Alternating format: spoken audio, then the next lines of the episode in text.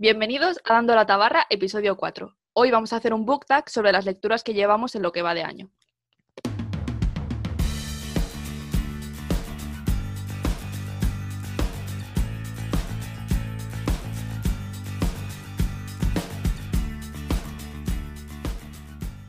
Hoy os vamos a dar la tabarra con el Mid-Year Freakout Tag, que es un book tag en el que vamos a hablar sobre los libros que nos hemos leído hasta ahora.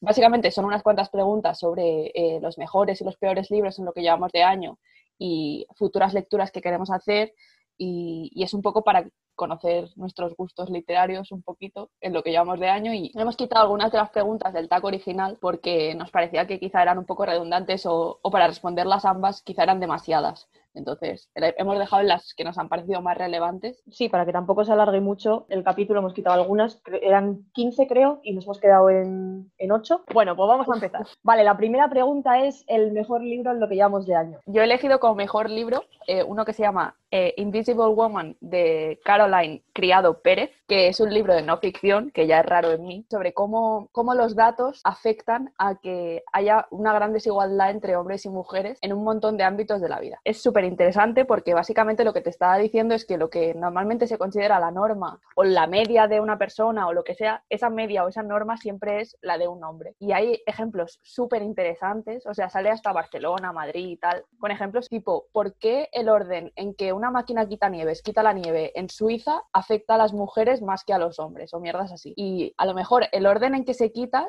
causa muchos accidentes a mujeres y, en cambio a los hombres no les pasa nada. O son cosas que en base a los datos, como no se han tenido en cuenta datos separados por género, no se han dado cuenta de que hay cosas que afectan diferente eh, a hombres y a mujeres y que la media no puede ser un hombre siempre. Por ejemplo, en medicina, el nivel de toxicidad de algunos productos está basado en los datos con hombres y para las mujeres eh, menos, menos cantidad de, del alérgeno o de lo que sea es suficiente para causar una reacción en una mujer por diferentes cosas. Y entonces el nivel de toxicidad a lo mejor está en un punto que por las mujeres es más bajo, pero como está el hombre siempre es la media, pues a las mujeres nos toca Y es súper interesante, o sea, está súper bien escrito y, y, eso, hay ejemplos de todo el mundo. Yo, yo flipé porque, o sea, me lo leí en inglés y, y la tía creo que es, es, británica, la autora, me parece, no estoy segura. Y de repente dice, he hablado con la alcaldesa Ada Colau de Barcelona y yo, ¿eh?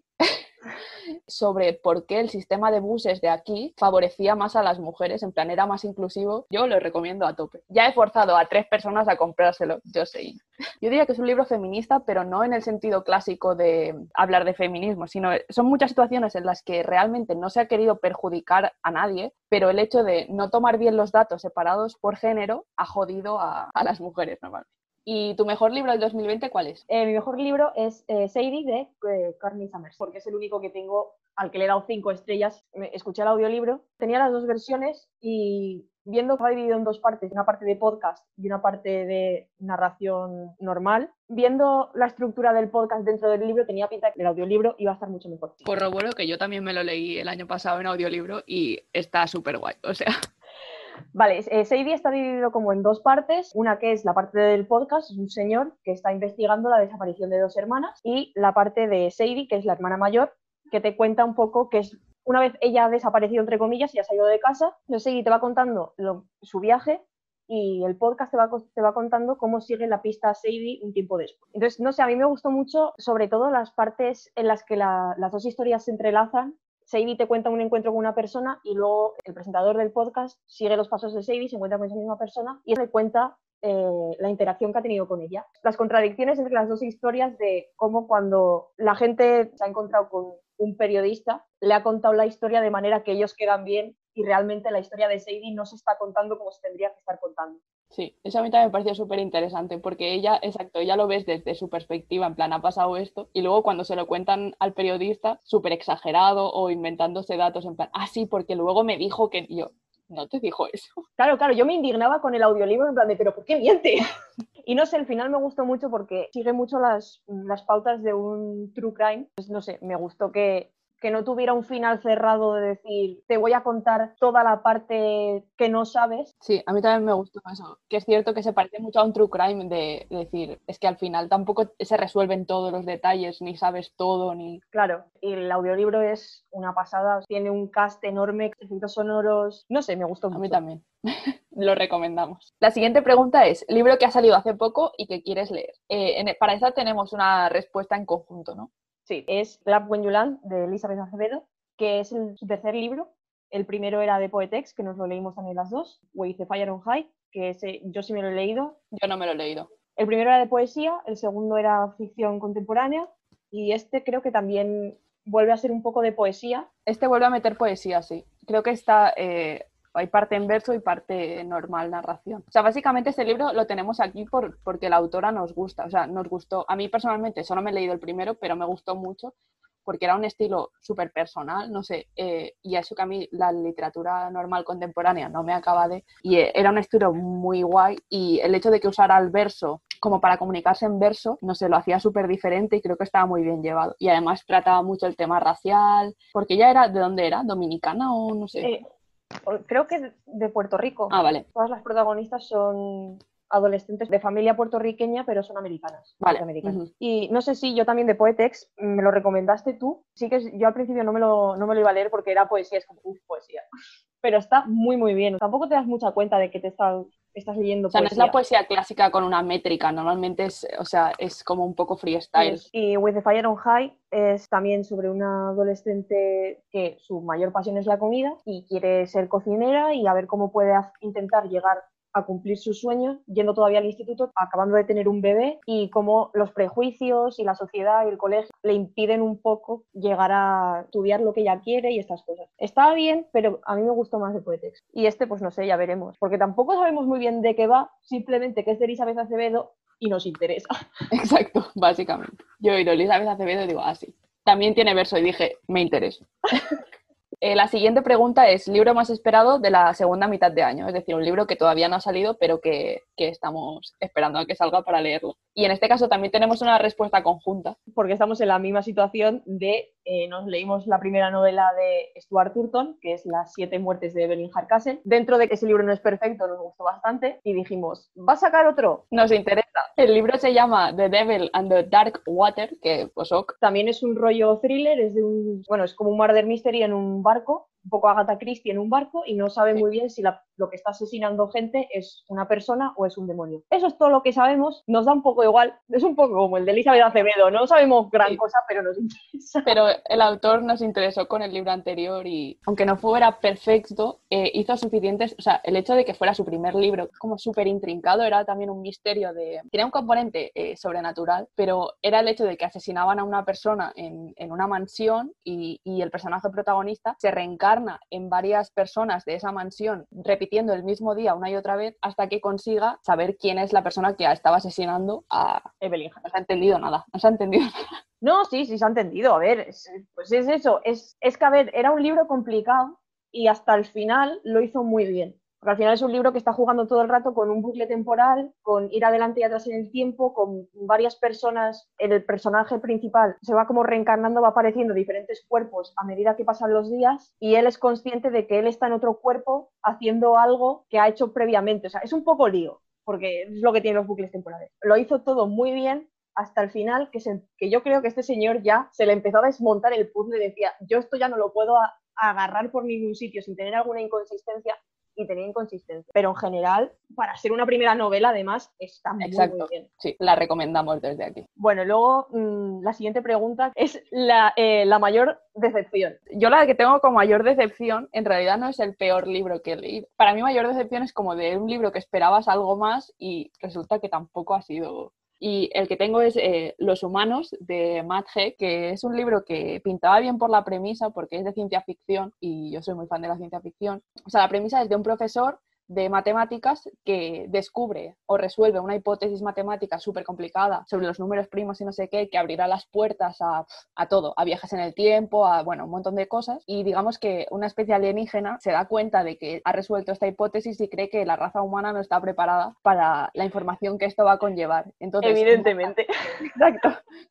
Entonces mandan a, uno de, estos aliens, eh, mata al profesor, adopta su aspecto, se hace pasar por él y tiene que averiguar quién más se lo ha dicho, que ha resuelto esto, para matarlos también y así como borrar todo rastro de que la raza humana alguna vez ha resuelto esto. Al principio está muy bien porque, o sea, la idea está guay y claro, es gracioso al principio porque él, el alien está en la Tierra, se está haciendo pasar por el otro, pero le flipa todo lo que es, en plan, la nariz de los humanos, ¿por qué está así? ¿Y por qué tiene dos agujeros? Es como que le, le hace gracia cosas que tú ni piensas en ello, pero eh, la cosa es que hace comentarios de cosas que a ti te parecen normales y dices, guau, nunca había pensado eso. Y es hasta gracioso. Eso es como el 25% del libro. Y luego todo el resto es como una lección moralista de no apreciamos lo que tenemos, eh, hay que saber valorar la belleza, no sé, es como que me decepcionó que fuera en ese... No, es, no considero que sea un libro malo, pero no es lo que yo estaba buscando del libro. Para mí fue una decepción que acabara tan rollo moralista con una lección ahí de muy Mr. Wonderful, ¿sabes? Y, sí, claro, que tú te esperabas otra cosa y de repente te da un giro de 180 grados, pues yo te lo agradezco, pero no venía buscando esto.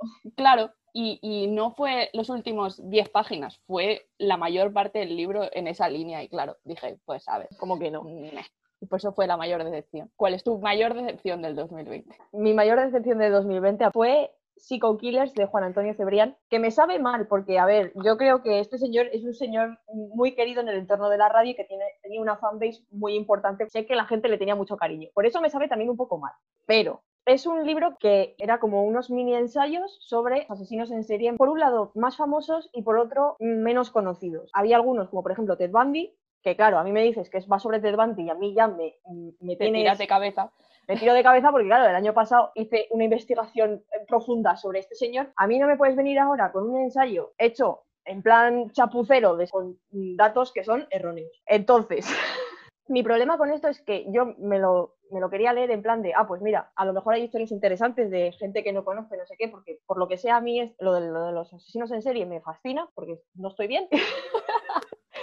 Y dije, pues puede ser interesante. El formato en sí está bien porque te pone una mini ficha al principio y luego te hacía pues un mini resumen de lo que da él o los crímenes y su vida. Qué malo es. No puedo describirlo de otra manera porque tiene faltas de ortografía, tiene Sí, tiene faltas de ortografía, tiene laísmos por todas partes. No tenía pinta de que fueran transcripciones directas del programa. Y luego había cosas que estaban mal, pero hasta el punto de fechas de las muertes. O sea, que hay de todos. Claro, yo hasta el punto en el que salía Ted Bundy me lo estaba creyendo todo a pies juntillas, porque ¿por qué no me lo iba a creer si es una información que se supone que está al abasto de cualquiera? Contrastada y todo, claro. Claro, que en la Wikipedia está esa información, que hay documentales, que hay libros. Y yo me lo creía hasta que llegué a Ted Bundy y me empezó a decir cosas que no eran. Por eso fue una gran decepción y me indigné. Normal normal. Normal porque es que además cuando te lees un libro de no ficción esperas que por lo menos los datos sean ciertos. No, sé. Pero fechas de, vida y de muerte y cosas así. Pues hasta qué punto me puedo fiar de lo que me estáis contando. Hasta el punto de nada. Eh, para contrastar, la siguiente es la mayor sorpresa de 2020. Eh, yo mayor sorpresa he puesto Orgullo y Prejuicio de Jane Austen. Oh, wow. sí, porque no sé por qué me ha dado por leerlo. Bueno, porque me compré aquella edición de, de RBA Clásicos en Navidad, creo que fue. Preciosa. Es que son tan bonitas las portadas. bueno, pues esta, o sea, ya que lo tenía en casa y lo tenía en físico, dije, va, pues ahora en cuarentena, perfecto para leerme el libro. Y nunca lo había leído ni, ni había visto pelis ni nada. O sea, me habían mantenido suficientemente alejada de spoilers. Sabía más o menos de qué iba el asunto, pero no, no sabía nada más. Y claro, el hecho de ser un clásico, piensas, bueno, a lo mejor es lo típico que a la gente le dice que le gusta, pero luego te lo lees y tampoco es... Yo pensaba que sería más de apreciar cosas que hace que no de disfrutar lo que estás leyendo, pero para nada, o sea, me pareció la hostia. Súper divertido, eh, comentarios súper ingeniosos. Yo flipaba con el padre porque metía cada zasca a todas las hijas, pero a todo el mundo. O sea, como padre, una mierda, pero los comentarios que hace, de verdad, canelita. Y todo, todo, no sé, me encantó la historia. El, el salseo que había también me pareció top, súper de la época, en plan, oh Dios mío, me ha mirado y se ha tocado el pañuelo de no sé qué, querrá decir que no sé cuántos. Lo leí súper rápido, súper, súper eh, contenta de haber leído eh, Orgullo y Prejuicio. Ahora a ver si me pongo con el resto de, la autora. Yo tengo muy buen recuerdo de Orgullo y Prejuicio y eso que, que, lo cogí en la biblioteca tenía una edición extraña que estaba traducida de inglés antiguo y para un castellano muy extraño de frases subordinadas de cinco líneas. Pero tengo muy buen recuerdo, a mí me gustó mucho. ¿Tu mayor sorpresa, María? Tengo apuntados dos por razones diferentes. Para de Pájaros, Cantores y Serpientes, porque no me esperaba el cuarto libro de los Juegos del Hambre y siempre es una sorpresa agradable. Porque aquí, fans de los Juegos del Hambre. No tengo nada más que añadir. O sea, yo, la gente que lo odia porque es del presidente Snow, no lo entiendo, porque si no te interesa no te lo leas, pero creo que es algo interesante que, que por otro lado tampoco podías sacar algo más de los Juegos del Hambre, si no era un pre-Cadmus. Así como dato, es un libro que yo estoy leyendo y que vamos a comentar en el futuro. Sí, en el futuro no se sabe si cercano, lejano, se intentará. Estoy en un palo lector, dejadme. Y luego tenía otro, se llama El Reverso de Carlos Calvera, que es un libro que tenía yo ahí en, las, en la estantería desde hacía mil, años, que va de la Segunda Guerra Mundial sobre la... No es una teoría, es que ahora no me acuerdo qué era exactamente, pero es, el reverso es como un, una, un ente judío que se va a manifestar cuando el pueblo judío vaya a sufrir una gran pérdida o una afrenta muy grande y, y eso va sobre el final de la Segunda Guerra Mundial, cuando se van a descubrir los campos de concentración, y está dividido en dos narrativas, una que es un cura que tienen que ir desde una ciudad en, en Alemania hasta la costa porque van a recibir un cargamento de carne para poder alimentar a la gente que está pueblos bombardeados y tal y no tiene nada para, para esto. Y se encuentran con un tren carguero lleno de judíos que los bajan del tren y los obligan a ir a pie hasta el campo de concentración. Y ellos van a la par bueno, que toda esta comitiva de, de, pobre gente que los llevan a morir. Y la otra parte es el barco argentino que está trayendo carne a los alemanes. O sea, la carne que va a buscar el cura es la carne que trae el, el, carguero argentino. Y dentro de ese carguero va el reverso, que es un fósil gigante que han encontrado en, en, el fondo del mar y que a medida que van haciendo el viaje cobra vida y van pasando cosas raras en el barco. No sé, o sea, no me esperaba nada realmente de este libro y estuvo muy bien, muy, muy bien. Yo lo recomiendo. Hace que le di como cuatro estrellas, o sea, no, no es lo mejor que he leído, evidentemente, pero está bien. No, pero está bien. Y cambiando de tercio, tu personaje favorito. Eh, mi personaje favorito, de momento, es Julian Blackthorn de Lady Midnight, Shadowhunters. Por supuesto. es que, de verdad, Julian Blackthorn, vale, aclaro que yo soy fan de eh, Shadowhunters, de, de la saga, de la serie no, claro. de la saga de libros y empecé a leerme los de Lady Midnight, los de The Last, eh, no, The Dark, The Dark Artifices se llama la saga esta de Lady Midnight y los he empezado a leer este año porque los tenía pendientes y bueno, llevo uno y medio, pero Julian Blackthorn es... O sea, de verdad, como personaje, es un chaval que tiene tanta mierda encima, o sea, es que no te lo puedes llegar a imaginar. Él tuvo que matar a su padre. Hace, cuando era muy pequeño, por una serie de circunstancias, él tuvo que matar a su padre y es una decisión justificadísima.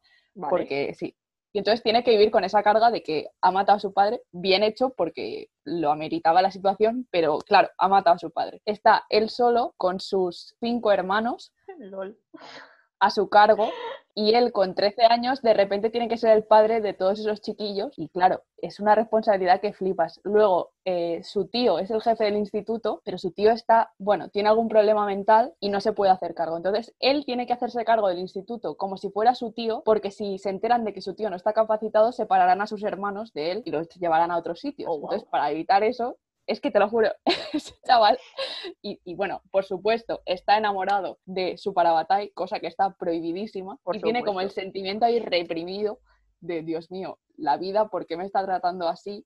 Que te lo juro, es un personaje que, no paran de, llegarle mierda al pobre chaval. Y es que me gustó mucho que en el, en el primer libro tiene un punto de que tú ves que se le va a ir la pinza. O sea, y piensas, es que es normal, o sea, te lo juro. A este pavo se le va a ir la olla en los siguientes libros y nadie se va a sorprender porque es que este chaval ha aguantado demasiado. Y, y, de verdad, yo fan. O sea, fan de ese tío, porque es que yo estoy a tope contigo. Mata a quien quieras. ¿El tuyo cuál es, María? Personaje favorito. A ver, yo, personaje favorito, he decidido saltarme un poco las reglas y coger un personaje de un libro que me estoy leyendo ahora y es Classic Scrapes de James A. Caster, que es un cómico británico. Personaje ficticio no es, pero como personaje este señor, las cosas que le han pasado en la vida me parecen mm, maravillosas, me estoy partiendo de risa y merece por que esté en mi personaje, nuevo personaje favorito porque es que es maravilloso. Le han pasado una de cosas. es tan ridículo todo, o sea, lo del cantante de su banda, de su primera banda de música, que de repente el tío cantara súper bien y cuando hacían un concierto saliera el tío con un vestido de flores, un chaval de 15 años, a gritarle al micro y hacerle peinetas a la audiencia o salir con pene dibujado en la frente, porque nadie entiende por qué, nadie sabe por qué. Y ya no lo volverás a hacer mal, ¿no? No, no, no, lo juro que no. A la siguiente peor toda. La primera vez, pues pase porque no sabían lo que estaba pasando, pero es que hacen tres conciertos con este chaval y a cada vez le suma un grado más de absurdismo total. Es maravilloso, o sea, las cosas que le pasan a este hombre, y, pero situaciones en las que se mete él solo por no pararse a pensar dos segundos de más y decir, a ver, a lo mejor no vayas con la primera idea que se te pasa por la cabeza porque sabemos que tus primeras ideas buenas no son. Es un tío básicamente que le han pasado cosas tan surrealistas que no te crees que sean verdad, pero es que sí que son verdad. Claro, realmente el libro es, pues eso, anécdotas de su vida que no le daban para ponerlas en un, en un stand-up porque la gente pensaba que eran mentira y no se reía. Y es, es que es muy gracioso. Los comentarios que hace de las cosas son, es que son maravillosos. bien, bien. Brutal. O sea, James A. Caster, buscadlo en YouTube.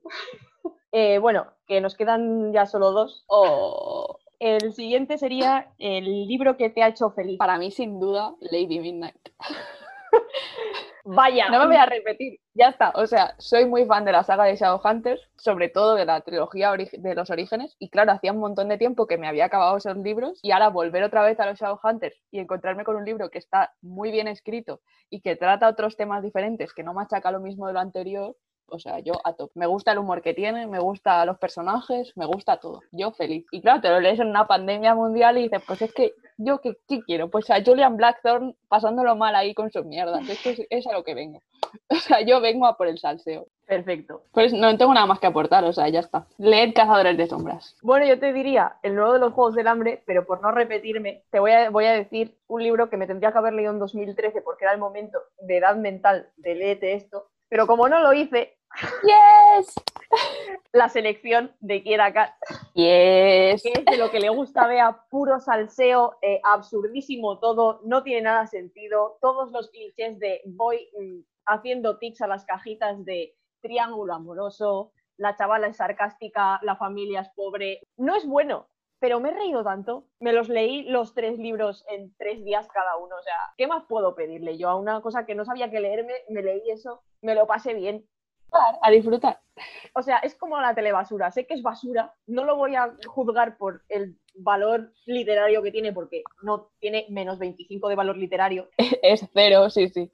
Pero como ver un reality. La selección es de un futuro distópico, Norteamérica, primer pick en la cajita de, de novela YA. Sí. Eh, una chica es de, una, de un estrato social bajo, les gobierna el país una familia real y la tradición es que cuando el príncipe se va a ir a casar, le van a hacer una selección de chicas, le van a elegir 36 chicas del pueblo y durante unos meses va a estar viviendo con ellas, las va a tener a todas en casa y va a ir eliminando gente. Y la cuestión es que la chica no quiere entrar porque tiene un novio fuera, pero es un novio secreto y el novio le dice que vaya y ella va y entra en la casa y se enamorará o no se enamorará. ¿Se quedará con el príncipe o se quedará con el exnovio? Ah, sorpresa. Bueno, sorpresa. A ver, yo me lo leí hace unos años también y es, o sea, real que le di, no sé si dos estrellas o tres, pero es realmente malo, pero el valor entretenimiento es alto. Claro, realmente es para darle una estrella de lo malo que es y de lo problemático, de lo problemático que tiene ciertos comentarios, hay situaciones muy eh, tóxicas, muy machistas, muy, muy mal, muy mal todo. Además hay cosas que están fatal explicadas, que mezclan churras con merinas por todas partes, cosas que dejan a mitad de repente desaparece gente y no sabes muy bien qué ha pasado. Es muy libro juvenil de, eso, del 2012, esa época en la que empezó a resurgir cosas con Crepúsculo y pues no todo era... No todo era bueno. No, es, es una forma más de ver que es que no todo, no todo lo que te hace feliz tiene que ser bueno, ¿sabes?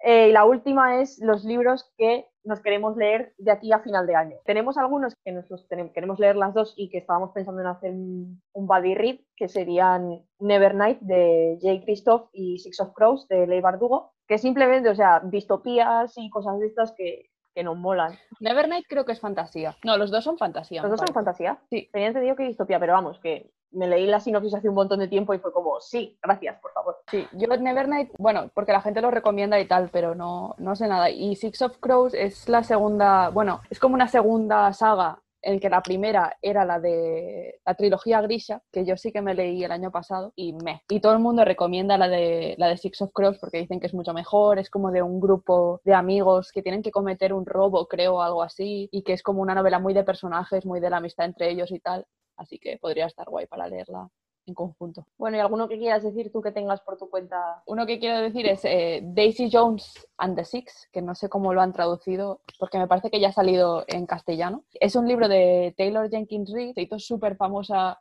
en Booktube hace unos años porque salió el libro de Los siete maridos de Evelyn Hugo o algo así. Y este es el último libro que ha sacado. Es como de una banda de rock, es la historia de una banda de rock y de cómo se separaron y tal. Y la gente recomienda muchísimo el audiolibro, así que me parece que intentaré hacer eso, intentaré leerlo con audiolibro. Y nada, y también me interesa leerlo antes de año porque creo que Netflix va a sacar una adaptación del libro y uno de los protagonistas es Sam Claflin. ¿Tengo que añadir algo más? No, no, pues ya está. No, no sé. Eh, tiene buena pinta. Dinos uno tuyo, María, que te quieras leer antes de final de año. Uno que me has recomendado y que no sé, parece que está bastante bien son Los Asquerosos de Santiago Lorenzo. No sé, o sea, me lo, me lo recomendó una amiga que le había gustado mucho, la sinopsis tenía buena pinta. Un señor que se aísla en la España vaciada. No sé, yo también he escuchado que está, que está muy bien. Tampoco sé muy bien de qué va, sí que sé que hablaba de la España vaciada y tal, pero no, Sí, o sea, por lo que he visto en Goodreads, es básicamente un señor que no sé si cometía un crimen o alguna cosa. Y le perseguía a la policía, ¿no? Sí, y se exiliaba en un pueblo, en la España vaciada. Y es un poco, pues